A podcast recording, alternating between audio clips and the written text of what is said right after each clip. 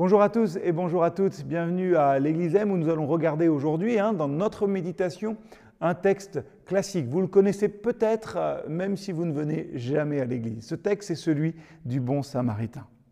Cette histoire, elle présente pour nous un attrait particulier en 2021. Elle parle certes de se décentrer de soi-même, mais elle parle aussi d'harmonie raciale et ethnique. Et dans un monde qui se sclérose, où on voit euh, monter finalement une vision sociétale très communautariste, notre rôle est encore et toujours, oserais-je dire, toujours plus, eh bien d'être des canaux de grâce et d'amour.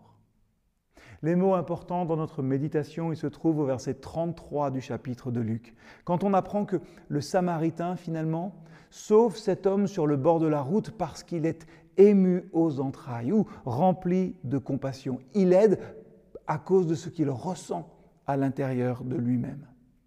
Oserions-nous dire que ce Samaritain fait preuve finalement d'Ubuntu, L'Ubuntu, c'est une notion humaniste qui nous vient d'Afrique du Sud et qui a pour slogan Je suis parce que vous êtes, vous êtes parce que je suis. Juste avant euh, cette parabole dans l'évangile de Luc, on a posé une question à Jésus. Cette question, c'était Quel est le plus grand commandement? Et Jésus a répondu Tu aimeras le Seigneur ton Dieu de tout ton cœur, de toute ton âme, de toute ta force et de toute ta pensée. Et il ajoute Ton prochain comme toi-même.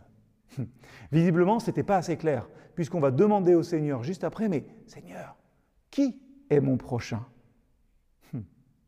On aurait pu s'attendre hein, à ce que Jésus fasse du sacrificateur ou du lévite, eh bien le personnage central, le héros de cette histoire, mais non. Eux, ils passent à distance. Ils ne s'émeuvent pas à la différence du Samaritain. Et on voit cela à la reformulation de la question du docteur de la loi que Jésus fait au verset 36. La question du docteur de la loi est de savoir qui est son prochain. Jésus, dans la reformulation, est de demander au docteur de la loi lequel de ces trois hommes est le prochain de l'homme à demi-mort. Et ça, ce n'est pas la même chose. Dans la question du docteur de la loi, eh bien, le sacrificateur de la loi se place au centre et son prochain est en périphérie. Pour Jésus, dans sa reformulation, c'est l'homme qui est à terre qui est au centre et le samaritain qui est le prochain.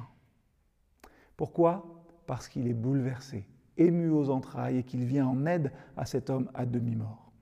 Être ému aux entrailles, se décentrer finalement de, soi-même, être prêt à se faire déplacer par celui qui nous appelle, hein, même s'il est en difficulté, c'est aller encore plus loin que le.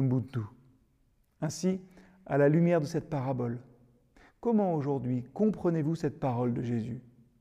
Comme le sarment ne peut de lui-même porter du fruit s'il ne demeure attaché au cep, ainsi vous ne le pouvez non plus si vous ne demeurez en moi.